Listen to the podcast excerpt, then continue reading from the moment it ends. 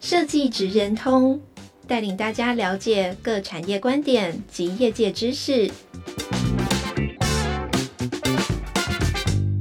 以设计的角度切入，让大家理解各产业中设计职人的成功关键或必备技能，快速掌握产业与设计脉动。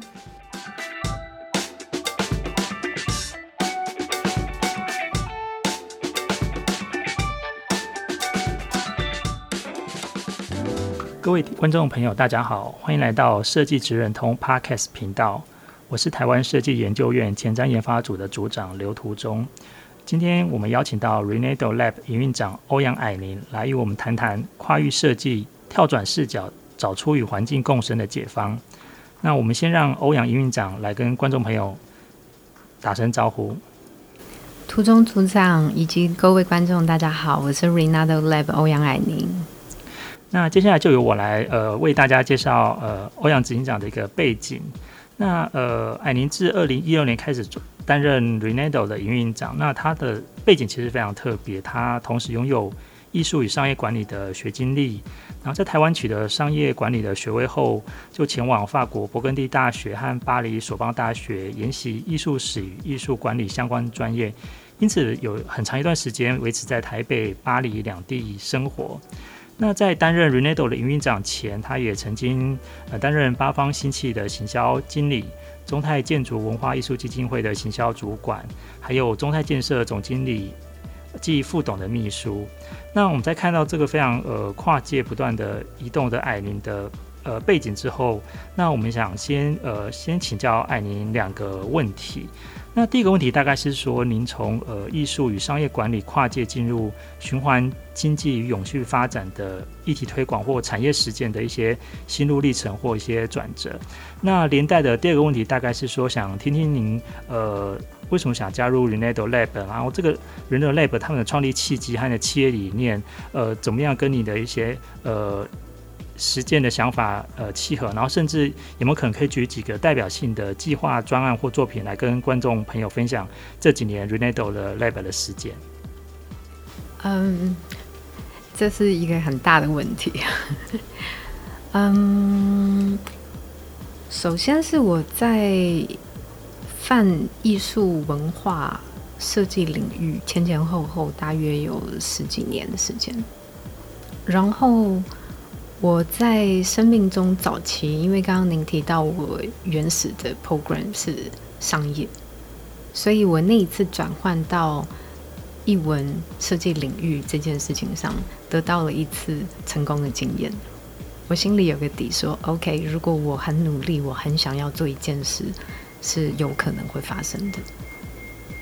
所以我带着那样的想法跟信念继续往下走，然后。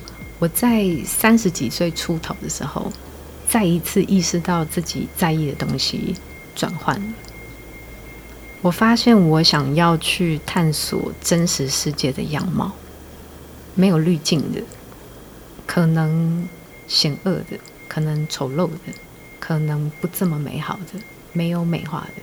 我想要看真实的世界发生了什么事，然后我想要知道我还可以为这个世界做什么。然而，我同时也意识到，呃，自己在理想性和商业性的选择中是有兴趣的。比如说，很多年前，译文领域曾经聊过一个议题，叫做呃，business and art，因为就在讲译文领域的商业可持续性。然而，很长的时间里面没有得到解答。然后，我发现我在。上一次就是这个三十几岁要转换的时候，我又再来一次，在能够推动社会跟世界去更好的这个方向，以及商业可持续性中间，还有没有什么别的选项？这一次我看到了永续，那也正因为近年来循环经济、永续经济这个字眼逐渐流到一般大众的视野里，给了我这一个。感啊、契机给了我这个灵感。那当然啊、呃，能够加入 Renado Lab，这就是因缘际会的成分。我只是在那个想法冒出来的时候啊、抓住了它。那当然其后就花了很多的心力在转换这个角色上。我不觉得一开始的时候我是很有意识的知道自己在转换角色的过程里缺乏什么。事实上，脑子里面是空的。我后来才发现，我怎么会这么辛苦？比如说，呃，永续和译文是两个不同的专业知识。比如说，在管理整间公司和管理特定部门是完全不同的事。也比如说，大型组织和小型组织中间的差异啊，当然还包括了呃业态成熟程度啊等等。所以我后来是花了很多年的时间，慢慢陆续理解到自己怎么会转换的这么辛苦，以及如何透过重新投资自己来减轻我的辛苦。所以我在很长的年限里面，其实是一直在当菜鸟。我的啊，确切来讲的话，我可能是从三三十几岁出头一直到现在，都有一种菜鸟感，但我并不排斥它，觉得还蛮好的，所以就一直往前。那也因为 Renado Lab 在循环经济上的呃这个着力点，让我刚刚提到在某一个对社会有正向影响力以及商业可持续性中间。找一个平衡路径，这件事情让我很有动力的 持续了这些年。嗯，对我来讲是超棒的，因为我就不需要在两者中间二选一。我过去有一段时间里面在很商业机构、在非营利机构中间跳来跳去，跳三次。如果它中间有一条路的话，我就可以往下走。我是这样想，我想说这个比较毕其功而语语义，对。那所以啊，对，我希望我有回答到您的问题。嗯，那我们是不是可以请哎，你来继续分享？哎，Renado 他们呃，因为看到 Renado 抓到你，你跟你的生命的整个经验，然后刚好你想关心议题也结合在一起。那你这是过去几年时间下来，哎，可不可以再介绍一下 Renado 一些他很核心的一些理念？然后你们现在做一些专案，怎么样来进一步的实践？嗯。Renado Lab，我们的 slogan 是 Relieve Everything。我们开头的时候，凭良心讲，即使今天听都觉得有点天真跟理想过头，说要让所有东西、材料、产品、废弃物都得到第二生命。当然，如果从科学跟工程面来看的话，也明白不可能。所以，我们是一个以科学跟工程为底，但是并不只有这两样的一个团队。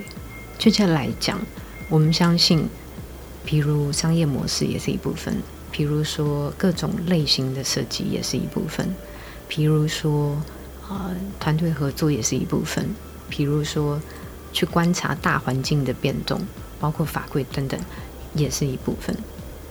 那么在呃这些个历程里面，嗯，有一些是可以在我有限的投入时间里面看到结果的，然后有一些不行。我很久以后才发现，尤其是环境永续议题，真的太有趣了。因为环境永续议题，它是跟着世界的大节奏走的，它不是我想要在下一季达成什么。于是它就一定会达成，因为我要跟好多人配合，我要跟世界的法规配合，我要跟呃价值链上的各个环节利害关系人配合，不是我想要怎么样怎么样的。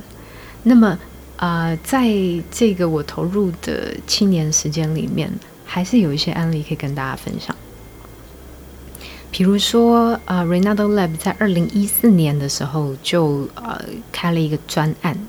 我们研发一支材料叫 Restone，它是印刷电路板里面把可以卖钱的金属拿掉以后剩下的那一堆废料，主要的材料是玻璃纤维。全世界的印刷电路板里面都有这个玻纤，而绝大部分的时候都拿去烧掉。然后那个开头是因为我们团队对电子产品及它变成废弃物的状态跟阶段，都相当的感兴趣。主要是因为电子产品及电子废弃物是世界上非常主要的呃废弃物议题。可以想象啊，我们以前在很久以前，就是一只 Nokia 可以用很久，对不对？现在大家 device 超级多，然后啊，您手上的 iPhone 一直用多久？可能三年开始觉得有点不耐烦，然后更不要讲还有 iPad，然后你还有各种的荧幕装置等等，然后这些废弃物它显然不是变到土里面之后会再长一颗苹果回来这种事，我们要用整个工业循环系统来解决它。然后啊、大家也时有耳闻，呃，有一些电子废弃物会流到第三世界国家，在没有良好的措施跟设备状况底下，啊、呃，被比较不妥善的处理掉等等。那更不要说电子废弃物，其实以正面的角度来讲，它是被称为城市矿山的东西，它里面可以提炼金属。所以这个议题呢，但凡是大家有去找环境议题相关报告，这个议题就是最主要的之一。那回到 Renato Lab 的身上，因为我们早期的时候一直去想去解决那种别人解决不了的硬派东西，所以我们就心想说，如果我可以从废弃物里面长出一个材料，然后让它一直往下走，可以一直活下去，那就太棒了。这样，然后这件事情呢，二零一四年做了第一代。然后我们在一七一八年做了第二代，然后在一九二零年又做了第三代。没有料到它可以这么久，事实上它还要要迎接它接下来的路。那从第一代到第三代，我们现在的版本差异是什么呢？价格可接受带。因为显然是我的价格如果没有来到市场可接受的范畴的话，它就没有办法被量化，它只能很漂亮的存在在我们自己家里的展示柜架上，或者是被做成少量的版本，然后当做呃稀奇的什么东西啊、来被偶尔的贩售，这完全没有帮助到电子废弃物在世界上巨量垃圾的问题。所以，我们自己也常在这个过程里面不断的转换思维，然后不断的去重新问我们自己：我究竟原始要解决的问题是什么？是一个珍惜能够赢得眼球的材料，告诉别人说我做了这件事，如此而已吗？又或者是我们要回到问题的根源去处理那个巨量垃圾？于是，它应该要被巨量的。啊、产出跟消费重新回到 loop 里头，嗯，这个是我们从二零一四年走到二零一九年的差别。不断的问自己问题，啊，我我要赚的这个中间的利润带就是我的 priority 嘛？又或者是我把量拉大，我去和更多的单位合作，啊，所以来到第三代的这个版本呢，它是呃树木的版本。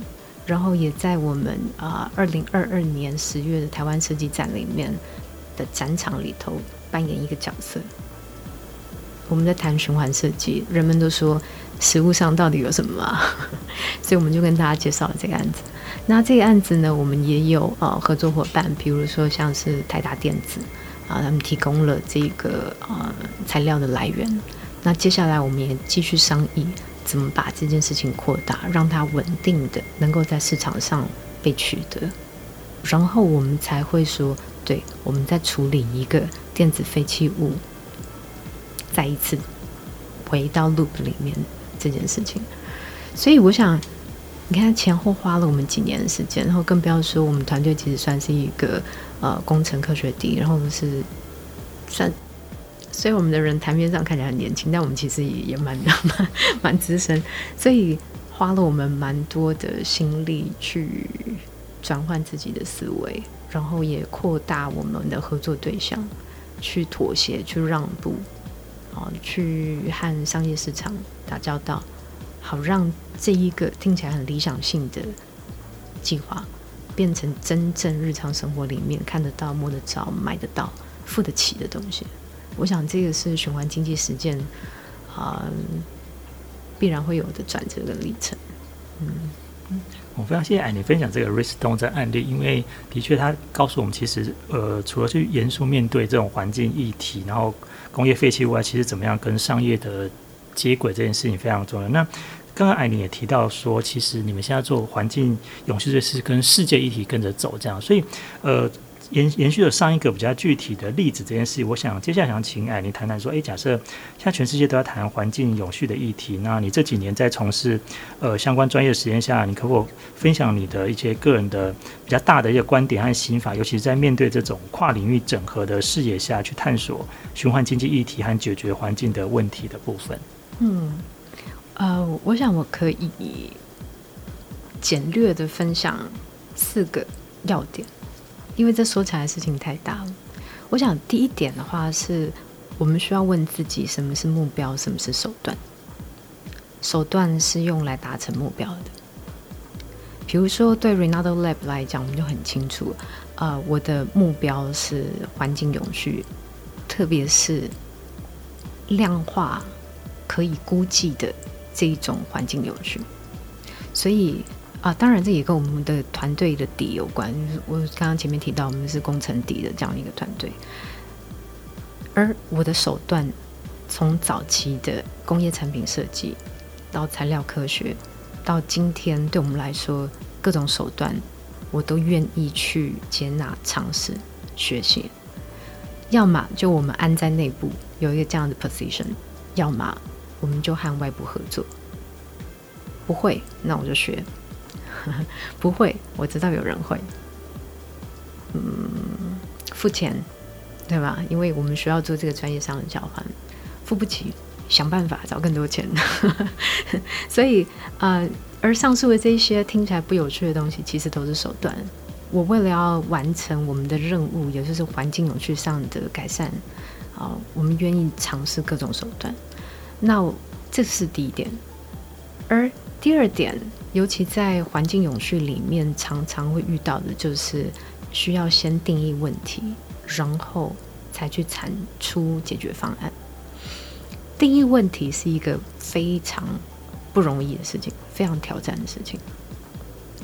往往我们在呃，你知道，在生活中各种事情，我们都会见树不见林。嗯，只不过环境永续由于是系统性的概念。你知道，在环境永续里面没有单一问题哦，就是你但凡接触到一个点，后面都有一整片。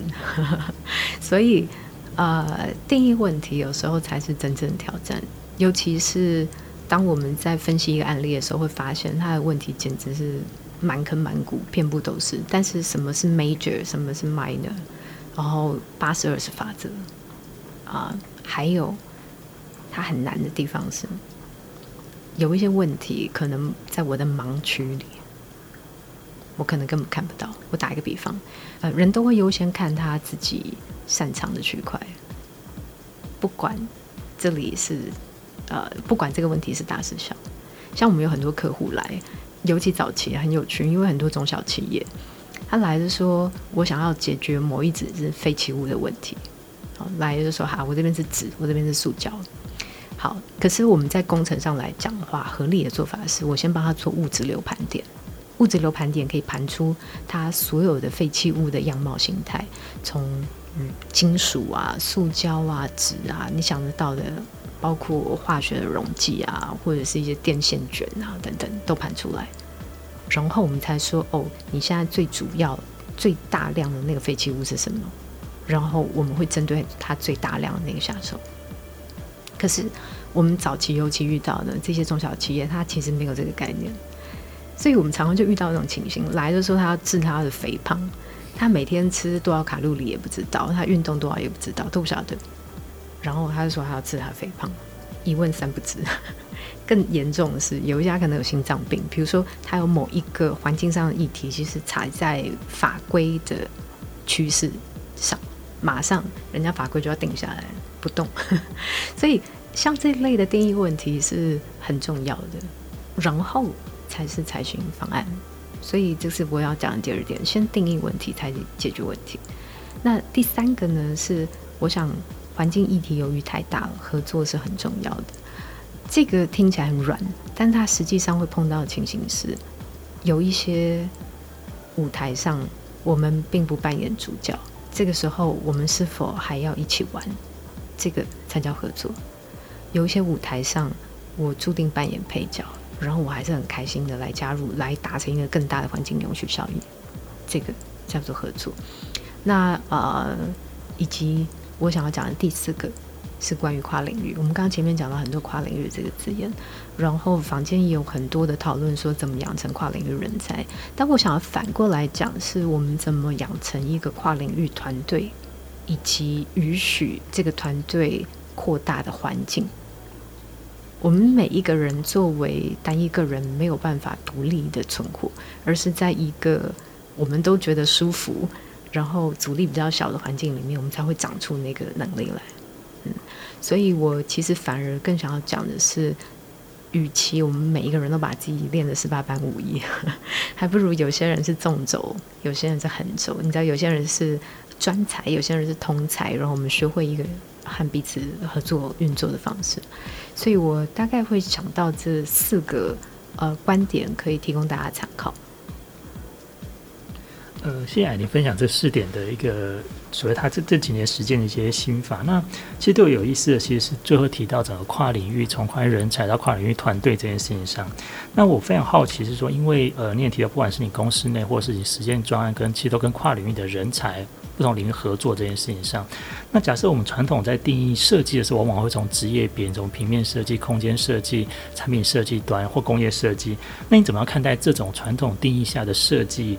呃，人才或行业别这件事，在这种所谓永续循环经济或者这种跨领域合作下，它可以扮演什么样的角色，或者它可以往什么方向走？这样。嗯，其实毫无疑问的，这一类的设计人才扮演非常重要的角色。只可惜的是，这个时代还没有非常良好的把机制那个桥梁建立起来。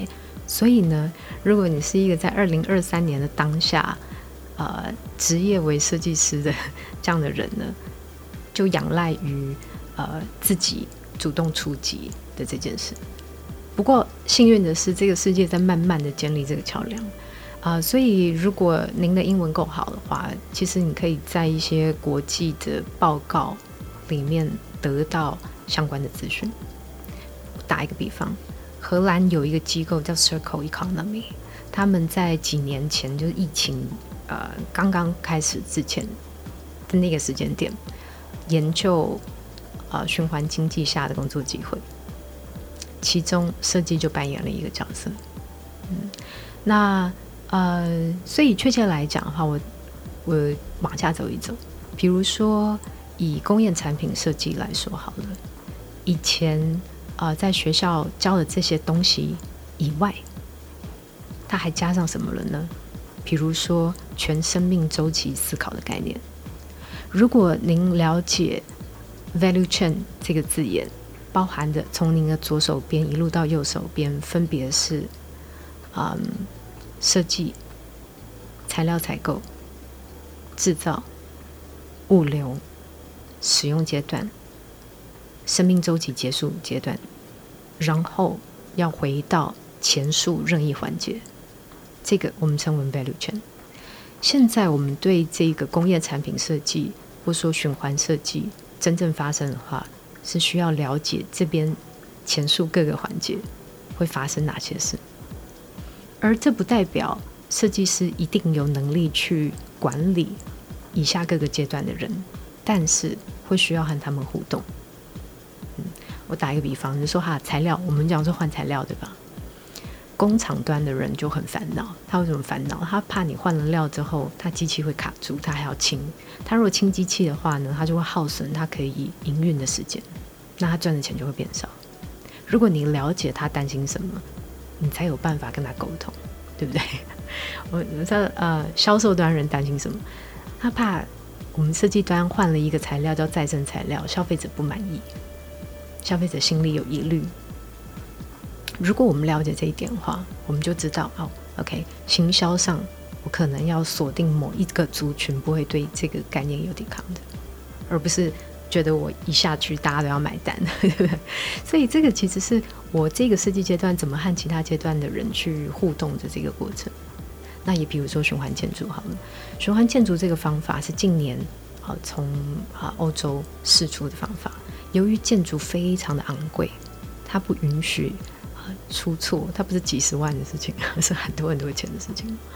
那呃，它还牵涉到比如说会计的算法的差异等等。那这个也相当有仰赖于设计师本身去做跨领域的学习。你看，又讲到跨领域这里。如果说这个设计师明白，这个建筑设计师明白他后面的财会的算法，那么他可能比较好的去说动他的业主，又或者是业主比较愿意找他。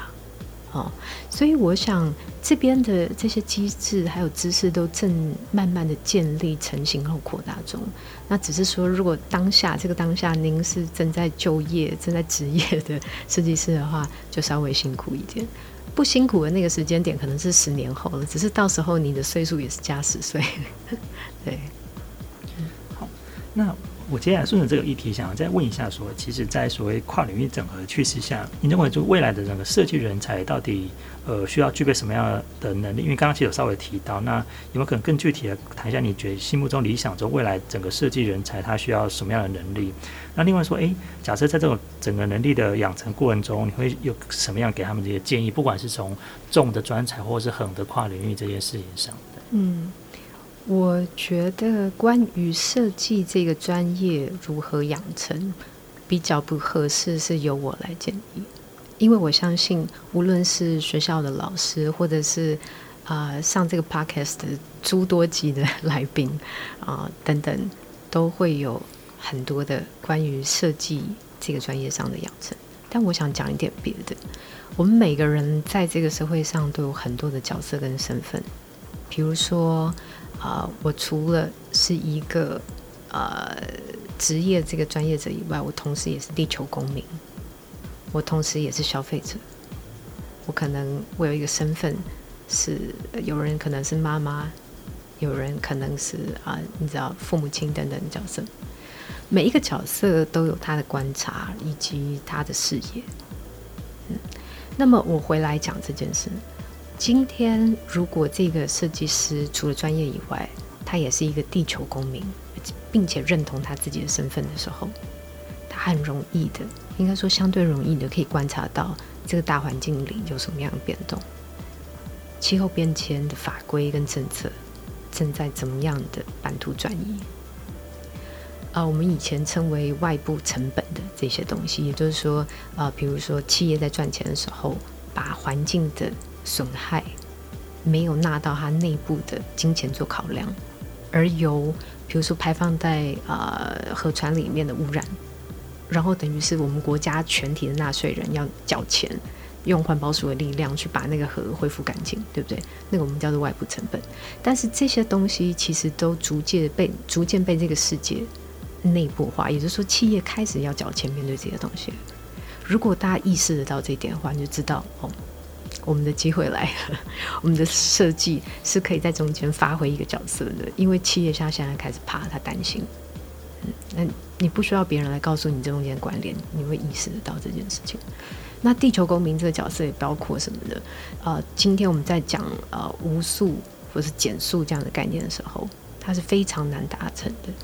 很长时间里面，我们觉得减速是用另外一种材料来替代它的一次性，比如说纸。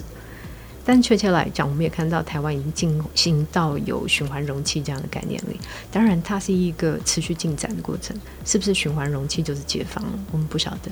我们走着瞧，对不对？因为它中间可能还有服务模式的问题，有商业模式的问题。啊、如果我们有一个地球公民的身份意识的话，我们会有足够的意识，还有啊、你知道警觉，包括耐心，多一点的温柔。给这个题目，特别是我想强调耐心，因为我们的社会非常的匆忙，我们要求每一个目标三个月、六个月、一年就要看得到。但是环境的议题，我们需要很大的耐心，因为我们的确从工业革命到现在花了一两百年搞砸它，我们不能要求它在三年五年里面就被 correct，这是不对等的这个这个这个情形。嗯，所以说，比如说。呃，地球公民，你有这样的一个身份，那也比如说我们有啊、呃、消费者的身份，消费者的身份意思是、呃，当今天我更有兴趣参与，嗯，透过自己的消费来解决某些问题，不管是社会议题、人权，比如说我们前谈前几年啊，尤其谈那个呃社会企业的商品，对吧？然后现在我们谈这个永续意识的商品。OK，如果我们作为消费者有多一点的耐心跟意识的话，其实我在我的专业都反过来在做设计这个角色的时候，也会得到相对应的 insight。真的不可能，我们在日常生活里面没有意识，然后我的意识就在我的专业领域里面长了出来，这是不可能的，因为我们就是人。那的，你知道，你的、你的、你的、你的思考方式或是你的 mindset 是连贯的。嗯，所以我觉得这个是呃超乎原始专业的。那当然还包括说，好，今天我不仅是一个设计人，我同时也是经营一家公司的老板。这时候，我如何让我的跨领域团队形成？表示，当我团队里面有人比我强，和我意见不一致的时候，我是可以采纳的，对吗？那也包括我今天如果是一个设计人，我同时是一个专案经理，我就会牵涉到啊、我要在沟通协调里面跟我的企业客户做更好的沟通。于是我在时间啊、预算的上的这个拿捏，它是更好的。于是我今天这个专案更有可能成立。所以我其实要讲的事情是，当我们在讲如何加强我的单一专业的时候，其实也。只是一个面向，它还包含了我们怎么和世界上其他人连接。你知道这个世界是这样，我自己活在这里，但是啊、世界是有很多个别人组成的，所以我和别人中间的连接跟互动，事实上是更大于我我我这个人本身的。因为我们非常谢谢艾莲，就分享关于就未来人才的，他其实不是从设计专业回到人，其实有各种不同角色，不管从管理者、消费者，或者是各种的人。那呃，我想。这节目最后，想再问这个问题，好，就是说，假设回到一个，因为我们知道艾琳也是我们第一届点子松呃的一个评审，大家都在想想象二零四零的未来这件事情上。那刚刚延续刚刚谈未来人才的各种需要的能力或条件的时候，那可不可以再回到一个更大的说，诶，假设从环境永续的话，那不管是未来的二零三零或四零，现在大家整个世界的趋势都想往谈什么事情？那这个可以给未来。有志从事这方面领域的人，是不是可以有一些他在未来这这知识整合上或者跨领域的领域上，可以有一些慢慢准备或某个方向性的一个的去理解？所以就说，诶，有没有可能在呃，想哎，请让你谈一下，就说，诶，环境永续下，呃，大家在谈的这种未来性，就是说，或者你自己想象，可能他的呃，十年或二十年后，会是不是有现在大家有没有找到一个新的可能方向或者是什么这样？嗯。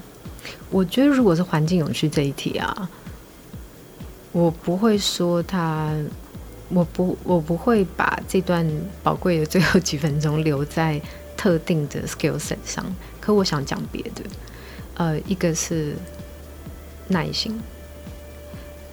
嗯，环境永续议题这个东西真的很妙，教了我很多事情。因为它的整个大基调啊，是跟着 Cope 跟联合国系列长的。你知道世界运作的方法吗？因为呃，联合国跟 COP 他们会去定这个呃，世界包括绿色金融等等的期程，呃，绿色金融、环境政策等等的大期程。然后欧盟的法规会影响到世界上其他大型国家跟区域的法规，然后它同步也会影响到台湾法规，尤其台湾是一个外销为导向的啊、国家，对吗？所以呢，我们的世界。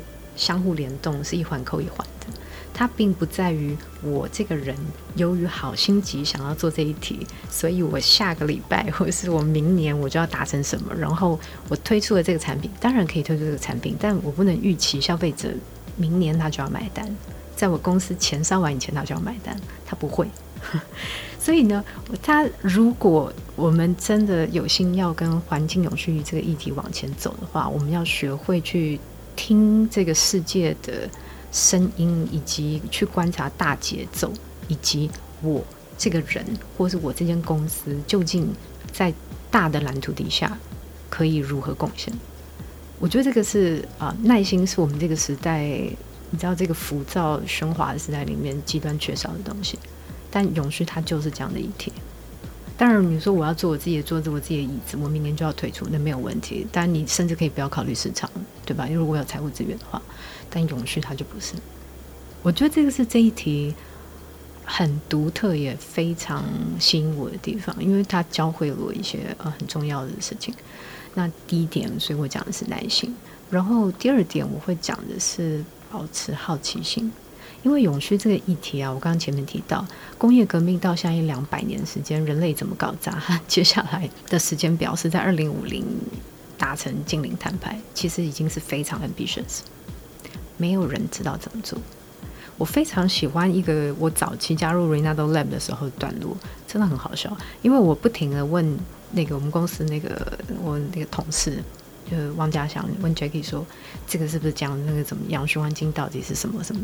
尤其回到那个时间点，才二零一六年，报告等等的事出，啊，直到今天都是英文报告比中文多很多了。然后，但那个时期就又是相对更少一些。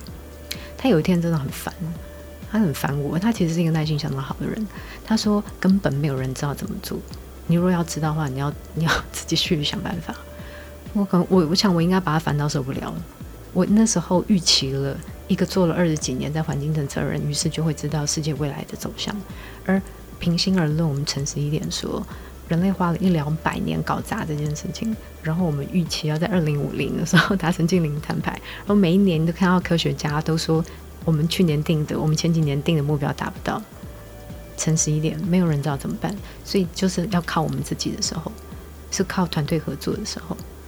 而好奇心就可以帮助我们在往下走的这一段路，不停地长出新的技能，保持热情、好玩，去享受那个旅程。不过，如果从比较客观的时间点的话，还是有的。现在是二零二三年，然后二零三零年有一堆目标到期，所以倒退回来，二零二五年也有一堆里程碑会到期。我觉得，如果今天、呃，听众您是很年轻的年纪的话，其实您可以观察一下。呃，二零三零年有到期的那些目标是什么？然后二零二五年他们达成了什么样的里程碑？而如果他们所谓的政，他们指的是政府跟企业没有达成的话，那就是他在二零二五到二零三零年要去力挽狂澜的东西。嗯，试试看往那个地方去走，因为它都是已经算是蛮鲜明的中程目标了。嗯。今天非常感谢邀请到艾琳来跟我们分享，其实整个循环经济或永续设计的一些趋势和发展，还有所谓 Renato Lab 他们进来的实践，还有艾琳个人的一种呃跨界的工作经验和心法。那相信呃各位听众朋友其实也跟我一样，其实也很期待就，哎我们可以带着耐心和好奇心，继续看着 Renato Lab 他们更好的专案实践。也希望艾琳未来有机会来跟我们进一步分享。谢谢大家，谢谢大家。